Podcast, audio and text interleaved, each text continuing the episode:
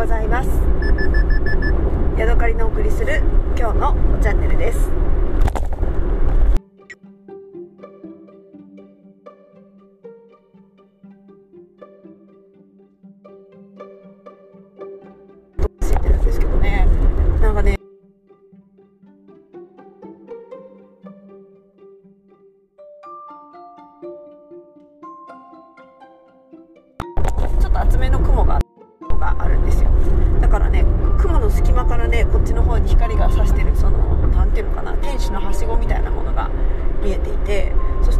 あの地形はね遠くの方に山があるんだけれども私が走っているとこ自体はねなだらかな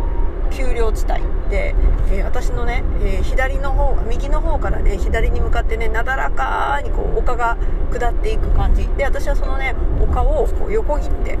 えー高い高台の方をね右手にしながら、え走っています。でこのねちょっと高台になっているのでおよそ700メートル先斜め右方向です。遠くの方までね、あのーなんていうのかな景色が見渡せてで何の畑なのかなこれ大豆ですね。大豆の畑とか、えー収穫したばかりの玉ねぎの畑とか今これは耕したばっかでまだ何も埋めて埋めるか埋めてないかみたいな畑があったり、えー、と右側にはね今大きなおよそ300メートル先斜め右方向です。牛舎やサイロが見えていますね。すごくなんか私にとってねわあ北海道だなっていうそういう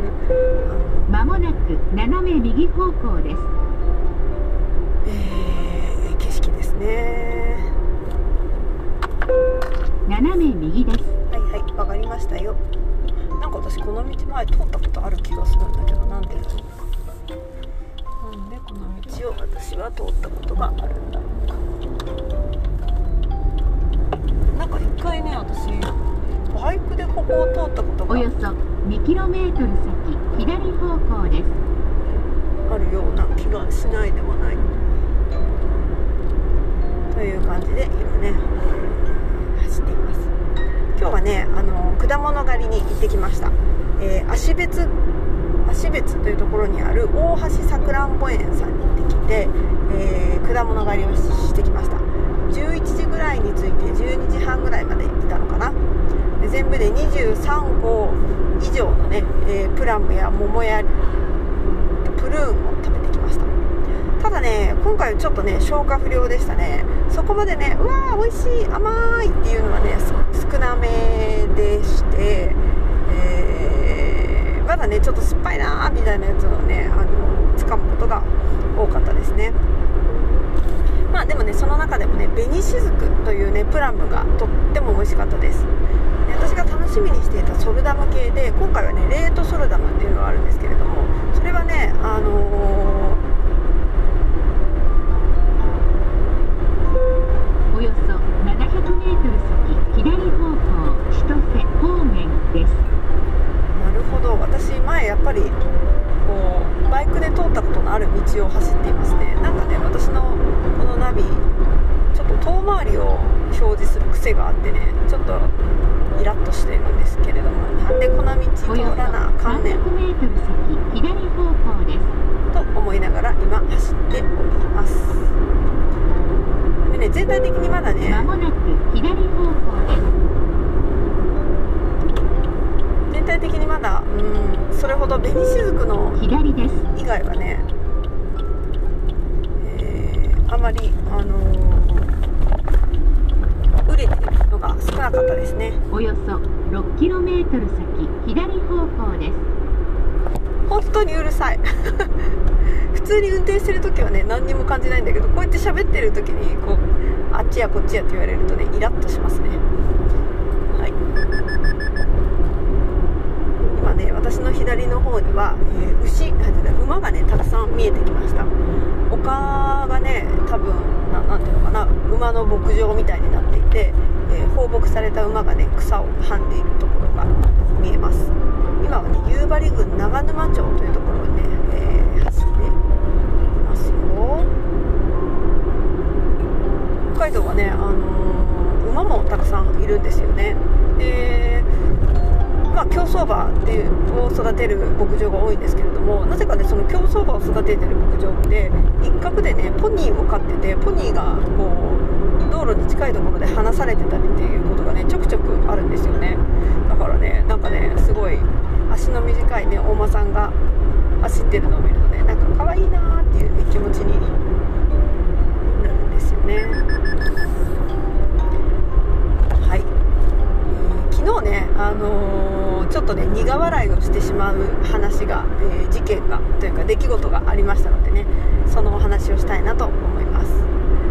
えーきっかけはねあそうそうそう朝ね私いつもねあのスマートウォッチを腕につけてるんですけれども、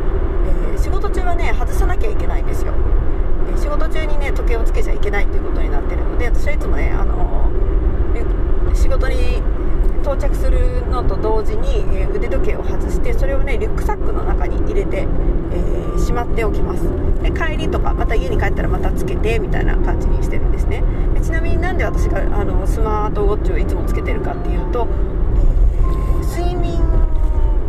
睡眠時間の計測とかそれからなんだろう血圧とかねなんかそういうのをいろいろ、えー健康の状態を測ってくれるのでそれがね楽しいので。つもつけるようにしています。あと歩数とかも出ますね。ただね仕事中にね歩数あの測ってくれない、まあ、つけてないから測ってくれないので、えーそこはねとっても残念な感じですね。最近はもう歩数が全然伸びなくなってしまいました。えーそしてねでつもはあの時計を外して仕事に入るんですけれども昨日はねキッチンの中に入った時に時計を外すのをね忘れてつけたままでいたんですよ。で仕事がしにくいので私は、えー時計を外しましてエプロンのね首元にわあ今なんかタバコの葉っぱタバコを作ってる、えー畑がありましたね。すごい珍しい。うん、ほんでその時計をね首の胸元というかなエプロンの紐にくくりつけてたんですよそしたらその血圧だか心拍数を測る加減だと思うんですけれどもスマホの時計って後ろにね後ろっていうかこうなんていうの皮膚と密着する、まあ、となんか文字盤の裏がねいつもねなんかピカピカピカピカピカピカってなんかね、あのー光が発射されてるんですよね。私の時計はね黄緑色の光をね、あのーなんかこうなんていうのかな。ピカピカピカって光ってなあまた10秒ぐらい休んでピカピカピカって光ってまた休んでみたいななんかねそういうような何かの動きがあるんですね。でそれが、あのー胸元でねずっとピカピカピカピカピカピカって光っていたんですよ。で、えーそれがねめっちゃ目に入って目に入って見見えるので気になるなーって思っていたら他のねあの社員さんとかホールの人とかから「おおめっちゃ光ってるわ」とか言って、えーその指摘というか驚かれたんですねでそうなんだよこれあのスマートウォッチでピカピカ光って健康のやつなんだけどさあ仕事中だね外すの忘れちゃったから胸につけてんだよねみたいなことを言ったら大学生の男の子が「えもしかしてアップルウォッチですか?」みたいなことを言ってきたんで「いやいやいやあんな高いもん買えるわけないじゃん」って「シャオミだよ」ってったんですね。シャオミという会社の、えースマートウォッチなんですけどそしたらそのね男の子がね私にね「うわーそあそうなんですかシャオミ知ってるんですね」って言ったんですよね。私はね、おいおいおいおい、シャオミぐらい知ってるわいさーっていうすごいね、ツッコミをしたかったんですけれども、あの、まあ、しなかったんですが、どうどうですか？シャオミって私の中では別に何だろうアップルウォッチとそれに関わる何かみたいな感じで別に普通に知ってて当たり前のメーカーというかブラブランドというか、まあ、メーカーの名前なんですけれども普通はなんか42歳は知ってなさそうなブランドっていうことになるのかなと思ってねなんか私はねすごくねうーいっていうねその男の子にいやいやいやいや誰でも知ってるんじゃないのこのぐらいっていう気持ちになったんですよね。どうですか？皆さんシャオミというブランドを知っていますか？はい。というわけでねそれに付随してねまたねちょっと思い出したことがありました。前もね話したことあると思うんですけれども私がね30歳ぐらいの時におよそ700メートル先左方向新千歳空港方面です。ぐらいの時にねレンタカー屋さんで働いていたんですね。で一緒に働いている中で大学を卒業するかしないかぐらいの女の子がいたんですよその子と一緒に、えー車に乗ってねなんかバイト中に車に乗ってた時に、ーなんか、まあ、何かしらラジオとかで音楽をかけるじゃないですか。でそしたらねその女の子がね「えーヤドカリさんの頃ってどんな曲が流行ってたんですか?」って私に聞いたんですよね。で私もその時まだおよそ300メートル先左方向です。30歳ぐらいで別にね全然自分が年取ってるとも思ってなかったんだけど周りはね割と自分よりも若い子ばっかりだな。まもなく左方向です。っていうのはあったんですね。20代半ばとか大学卒業したばっかとか。大学生もちょちょろちょろといたかな。なんかそんな感じでねあのー左ですそういう子たちに囲まれてたんですけどその中でね自分がねあんまりこう年を取ってるってこのいう先しばらく道なりです。イメージがなんかできてなかったんですね。かといって別に彼らと同じ立場にいるとも思ってなかったし若者の話はつまんないなと思いながら一緒に働いてはいたんですけれどもまさかねなんかいやでもね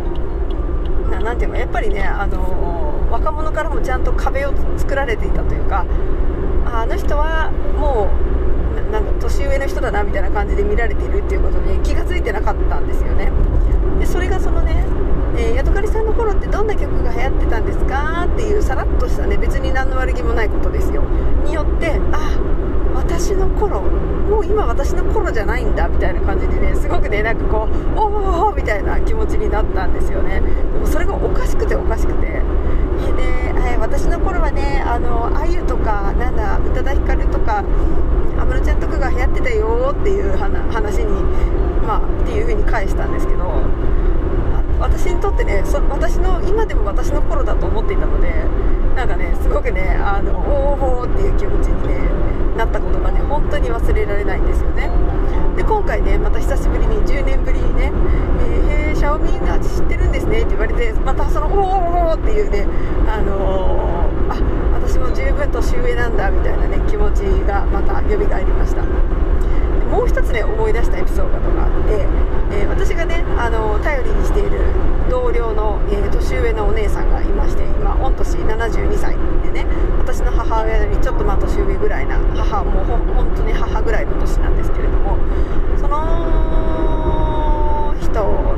に対して、えー夏休みにね短期間だけ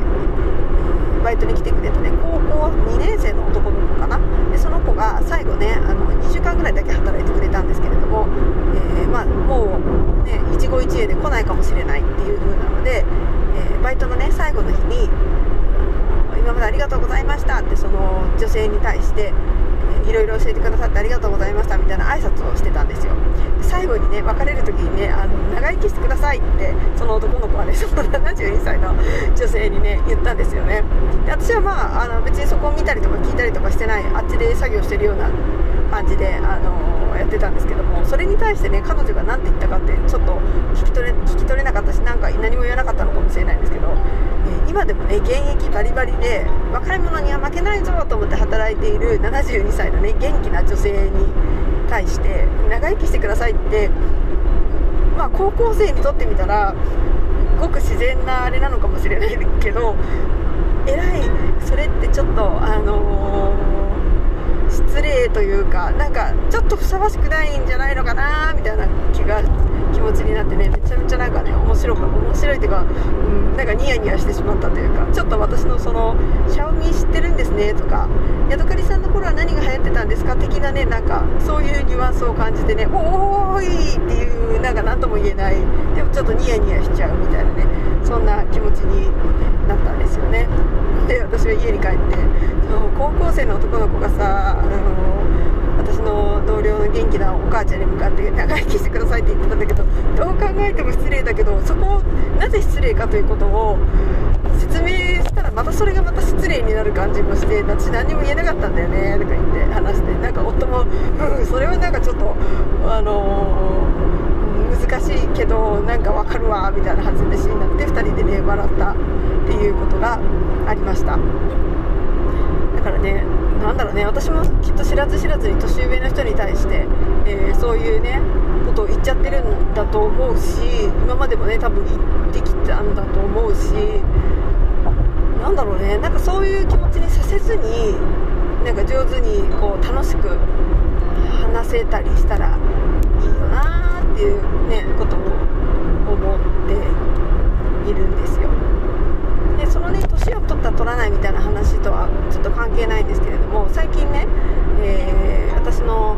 その72歳の女性が自分はねもらわれ養子なんだということを私に、え話してでやっぱり年を取ってもう自分のその出自っていうのをねすごく気にしてじゃないけどがそのカルト教団で育ったっていうのがこうやっぱり自分の核の中にあるように彼女としてはそれその自分が育ての親であること,、えーと、自分のね母親に捨てられたというかそ生みの親のもとで育てなかったことみたいなのを、まあ、気にしてるっていうかでも気にしてなかったら人に言わないと思うしいつもやっぱりそのことについて何かしら心に引っかかるものがあるんだなっていうのを感じてね。でちょくちょくその話を私に振ってくるんですよね。この前も何だったかな？うんと 10km 以上先渋滞が発生しています。まあ親が親がいないいないってみんな四五八だからさみたいなことを言ってねこうちょっと自分を揶揄するような発言をね私にするんですよね。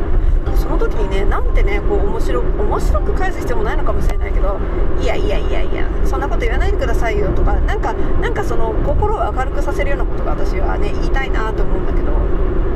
なんかねいろんなところでこう地雷を踏んでしまいそうな感じもしてね。で私この前そのいや私みなしごハッチでさあ育てられたからさみたいなこと言ったからあじゃあ小さい頃気使ってたんですか？気使ったんですか？みたいなこと言っていやそんなことはないとか言って いう話でねなんか気使ったんですか？っていうのもなんかなんかこう哀れむような感じでやっぱり良くなかったなみたいな気もするしね。なかなかねその自分をこう揶揄するようなことを言う人に対してねなんて返したらいいんだろうみたいなことをね最近思ったり思わなかったりですよねだから私なんておばさんだからさとかって言ったらさいやいやそんなことないですよとか若く見えますよとかっていうのがまあ定番だけど、ね、なんかもっと面白いこと言いたいなみたいな感じもするんですよね。なんかなえっと3なんだろう私40歳ぐらいの時にえー、ヤドカリさん若く見えますねって言って、えー、いくつぐらいにだと思ってたのって言ったら38歳ぐらいとか言っていや全然2歳しか、あのー、離れてないからそんなもん誤差の範囲だわと思ってなんかすごくねガクってなったことが あるんですけど、まあ、そういう類の話ですよね。なんか、うん、なんだろうね英語の私の好きな言葉で Age doesn't matter Age doesn't matter っていう年は関係ないっていう言葉があるんですけどね。なんか一番年を気にしてるのは私じゃないかみたいなね。いちいちそういうなんか発言にねこううーんみたいな感じでね引っかかってしまったりとかするとかしないとかみたいなね、はい、特にオチはない話です、はい、一つね、えー、今朝飲んだ。違うな。昨日の夜飲んだねお茶の話をしたいと思います。家に帰ってコップの中にね入っていた。あ違うな。自分のマグ違う違う。マイボトルの中にね入っていたお茶がまだ残ってたのでもうちょっとこれを最後まで飲んでしまおうと思ってねコップにマイボトルからお茶をね注いだんですよ。でね飲んでみたらねなんかね美味しいんですね。で色はねあの茶色っぽい麦茶のちょっと濃くなったような色だったんですよね。ねなんだろうこの味と思って美味しいな。私朝何のお茶入れてったんだろうと思って、えー、自分で入れたので自分で何のお茶入れたかね忘れちゃったんですよね。で、えー、色をね見るとねどう見てもコーン茶みたいな色でしか見えないんですよね。コーン茶にしては美味しすぎる。なんかこう花の香りというか華やかな香りがあるな。何だろうって思いながら、えー、な何口もねそのお茶を飲んでいましたでねあのあそうだったって思い出したんですけれども、えー、何かというとねあのカレンの小紅茶荘さんで買った鉱山茶だったんですよ最近ねよく飲んでる毎日飲んでる鉱山茶だったんですよでもねいつもとは色が全然違ったので私何のお茶入れたかなって言ってこんがらがっちゃったんですけれども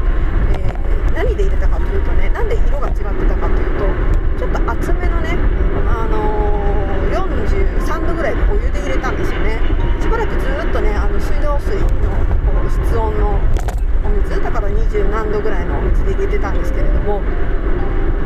その時はねあの熱々の温泉のお湯が蛇口から出ている時間だったので、えー、そのままねそのお湯を使って、えー、